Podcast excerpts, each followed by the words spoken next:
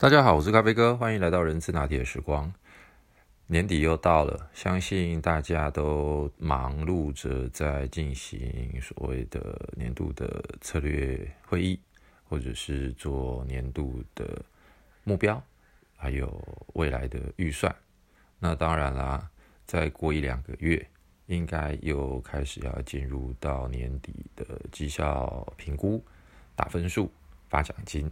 然后有些公司可能会在一月的时候也进行所谓的年度调薪等等一系列的动作。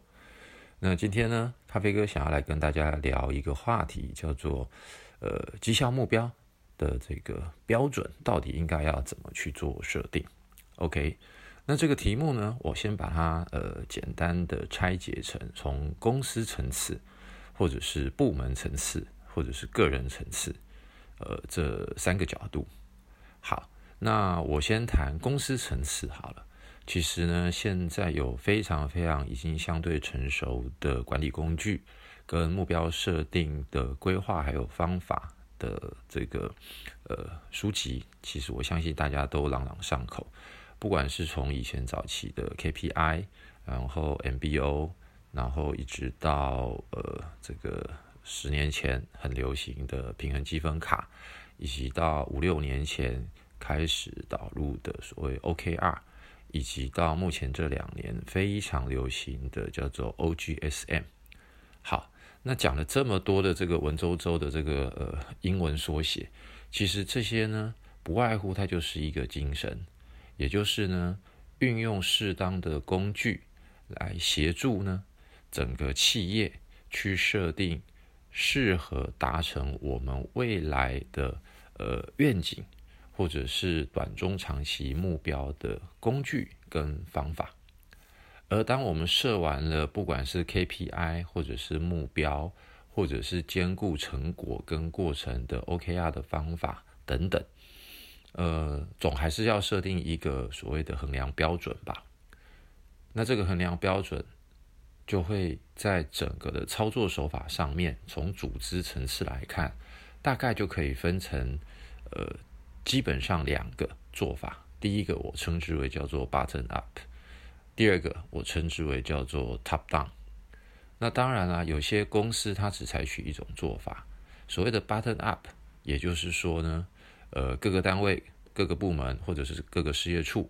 自己先提出自己明年未来要做的任务目标等等，那当然啦，也包含业绩数字啦，包含产品啦，包含生产，包含包含呃这个行销的规划等等，全部丢出来之后呢，由上级主管指派可能一个幕僚单位，把这些所有的这一个资讯全部整合在一起之后，由高阶主管可能是进行沟通。或者是他直接的才是去勾选，或者是直接的去调整里面的一些时程啦，或者是营运的数字啦，可能是利润，可能是营收，可能是成本，可能是费用等等的一些目标。那决定好了之后，就发回去给各单位。那这样的做法，我称之为是叫做 button up 的方式。那另外一种方式呢，可能呃公司的 CEO 总经理，他们呢可能是比较这个主导性强的，可能就是直接给了几个很大的呃，比如说营收增长百分之多少，或者是呃这个 R 铺每个人要要提高到多少，或者是要开发哪个方向系列的产品。哦，要降低多少的这个销货成本，可能就给了几个大数字之后呢，就由目标幕僚单位去跟所有的相关单位开始跟进，由各个单位承接这样子的一个呃最高领导者的一些呃下个年度的目标，他开始就做计划，开始做规划。但是呢，实际上比较常看到的应该是，呃，不管是先 top down 再 button up，或者是先 button up 再 top down。一般企业大部分来说，如果行之有年的话，大部分会这样子的来回，最起码先做个一次。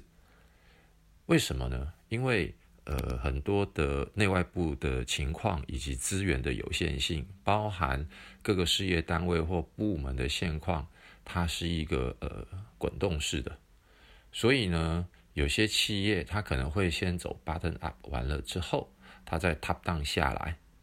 这样子的话呢，能够先了解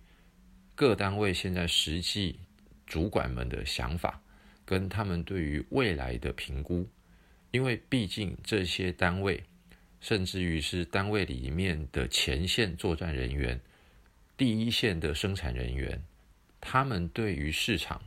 的这一个感受，是必须要由上级作为很重要的一个参考，而最高领导者，他当然肯定也会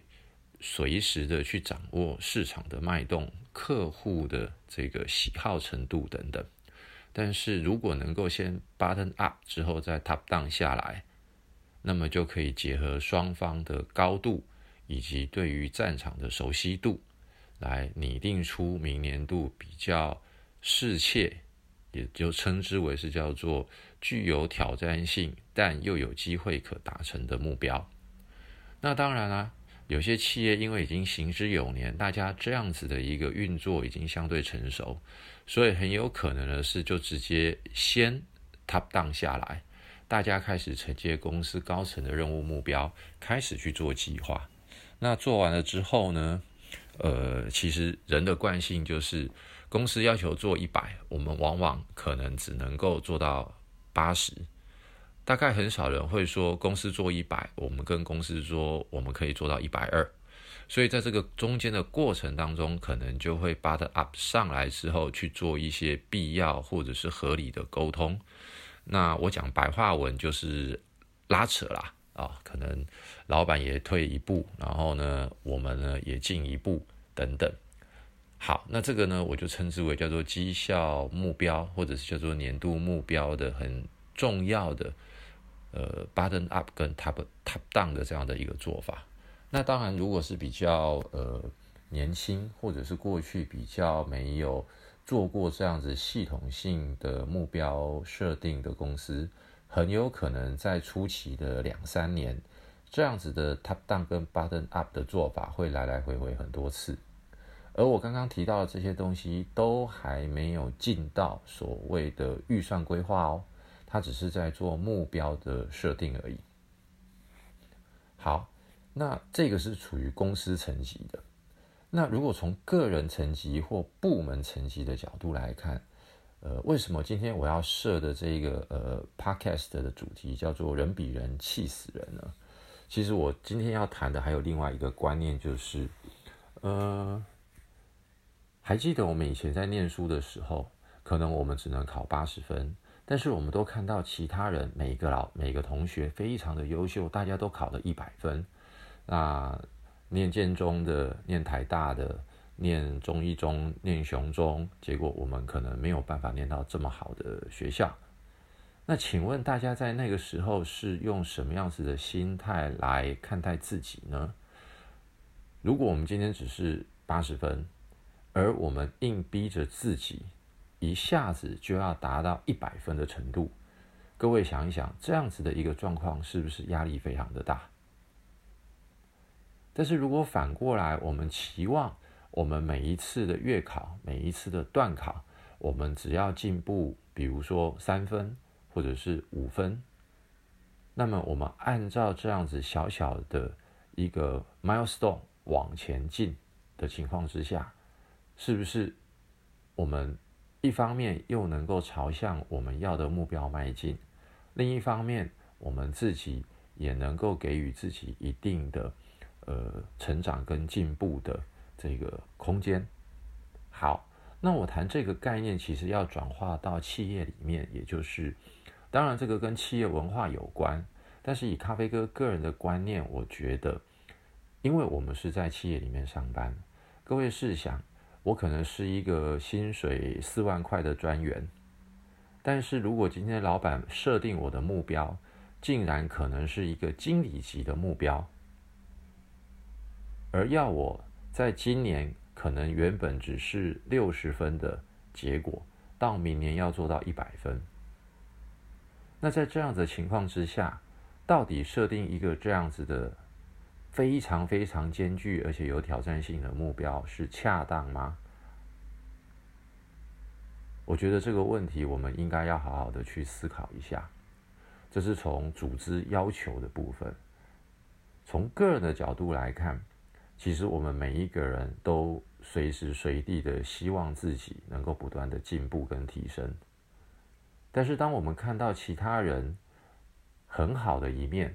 而对于我们可能先天的学经历背景，或者是我们的专业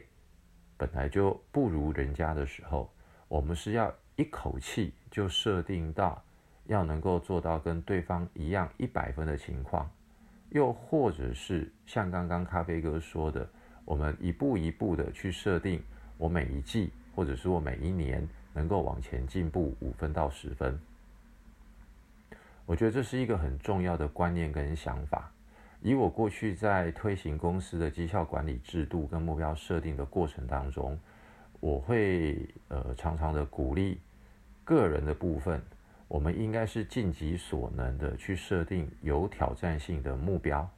但是这个目标是跟谁比呢？当然是跟自己比，而不是跟别人比。因为每一个人的背景、基础跟经验、专业都不一样。如果我们一昧的拿别人那么高的标准而来作为一个竞争跟比较的话，那当然，如果我们有办法达到，这是非常好的一件事。但是如果达不到呢？它不仅仅只是我们的个人绩效不好，它更重要的事情是。当我们跟我们的主管承诺了，我们今年可以做到这个程度，而主管也把大家承诺的事项整合并汇整完了，成为部门目标的时候，而当我们做不到，是不是我们某种程度就扯了老板的后腿，也影响了我们部门整体的表现？这样的概念可能有点抽象跟模糊。但是我想要表达的意思就是，如果在一个非常 demanding 啊，也就是公司非常非常严格要求、使命必达，可能在